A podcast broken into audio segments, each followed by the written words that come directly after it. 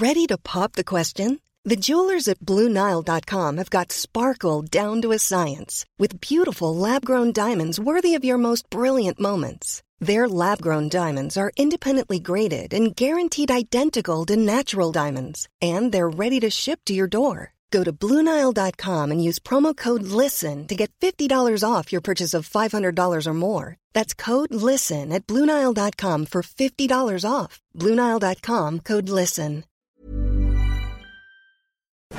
Hop, hop, hop, hop, hop, hop, hop. Un peu de silence, s'il vous plaît. Bon, j'en ai conscience. J'ai conscience que pour la première occurrence de cette chronique, la semaine dernière, je suis un petit peu parti dans tous les sens. Si, si, si, si, non mais j'en ai conscience. Alors on va se concentrer sur un point particulier de la défense de la citadelle jeux vidéo, un débat considéré comme absolument illégitime, la violence. En fait, c'est un débat, hum, on va dire, clivant, et d'une manière plutôt originale quand on y pense. D'un côté, il y a ceux qui trouvent que les jeux vidéo sont trop violents, et de l'autre, il y a ceux qui ne pensent pas forcément l'inverse, mais qui considèrent que les premiers sont des abrutis non qualifiés pour aborder le sujet. Ce qui rend, quand on y pense, un- l'échange un poil compliqué.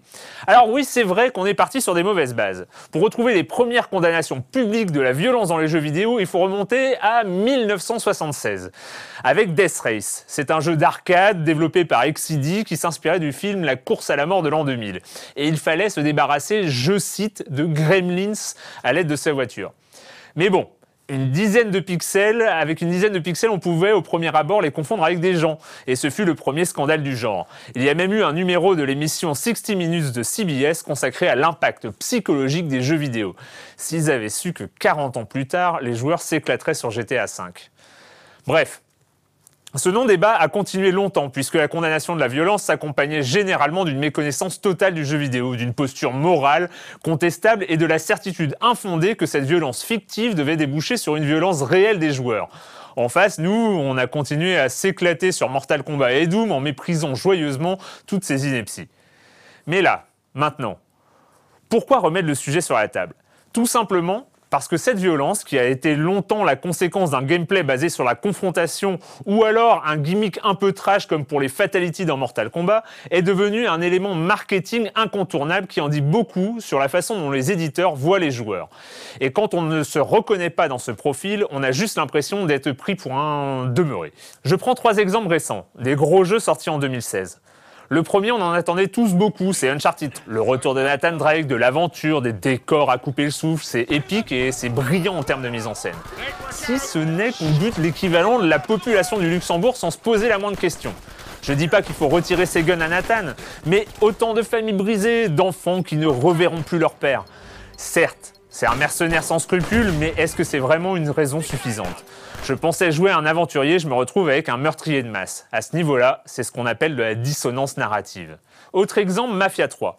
Là, on accepte à peu près le body count élevé. La mafia, la Louisiane, les années 60, on va pas chipoter pour quelques gangsters troués. Mais quand Lincoln achève un de ses ennemis, on tombe dans le grotesque. On a le droit à des finishers au poignard, des coups multiples, des égorgements et j'en passe. Et puis évidemment, avec les gerbes de sang qui vont bien. Quelques-uns de ces gestes un peu brutaux intégrés dans la narration, ça m'aurait pas gêné du tout. Lincoln, c'est pas un enfant de cœur. Mais face à cette répétition, on a juste le choix entre la nausée ou le fou rire. Pas sûr que ce soit l'effet recherché. Dernier des trois jeux, Watch Dogs 2. C'est peut-être le plus caricatural. Au niveau du scénario, du gameplay, on a tous les ingrédients pour sortir du cliché. Marcus est un hacker, il peut tout contrôler à distance, infiltrer les lieux avec son ordi sans se faire voir, et pourtant on finit toujours par se trimballer avec un fusil d'assaut. Certes, il est imprimé en 3D, mais est-ce qu'on n'aurait pas, pour une fois, pu s'en passer? Non, bien sûr que non, parce que c'est ainsi que les éditeurs nous voient. Cette violence, évidemment, ne va pas faire de nous des tueurs en série. Elle ne constitue pas un danger pour la société. Mais cette violence systématique et gratuite, je trouve qu'elle appauvrit le jeu vidéo. Elle l'empêche, quand on parle des grosses productions bien sûr, d'aller explorer d'autres territoires. Quand j'en ai parlé avec Sam Lake de Remedy ou Ricky Cambier de Naughty Dog, oui, je sais, je name drop un petit peu.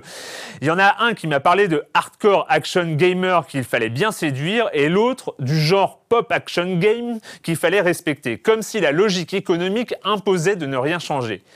Malheureusement, quand on regarde l'histoire de cette industrie, ils ont sans doute raison. Une violence qui n'est ni justifiée par le gameplay ni par le scénario, du coup je ne parle pas évidemment de Counter-Strike ou de Street Fighter, est infantilisante au possible. Il y a tellement d'autres choses à faire, même dans le cadre d'un jeu d'action. À quel moment dans l'histoire de notre loisir préféré l'aventure est-elle devenue indissociable du meurtre en série? J'ai le sentiment en fait que ça a toujours été le cas. Peut-être parce que le principe d'attaque, dans toutes ses variantes, que ce soit des tirs ou des coups, est le plus important des éléments fondateurs du gameplay. Mais peut-être qu'il faudrait grandir un peu, essayer de déplacer le centre de gravité des mécaniques de gameplay.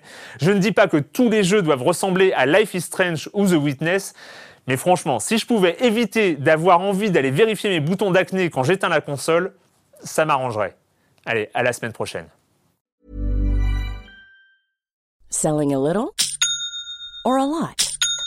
Shopify helps you do your thing however you cha-ching. Shopify is the global commerce platform that helps you sell at every stage of your business. From the launch your online shop stage to the first real life store stage, all the way to the did we just hit a million orders stage. Shopify is there to help you grow. Shopify helps you turn browsers into buyers with the internet's best converting checkout. 36% better on average compared to other leading commerce platforms because businesses that grow grow with Shopify. Get a $1 per month trial period at Shopify.com slash work. shopify.com/work.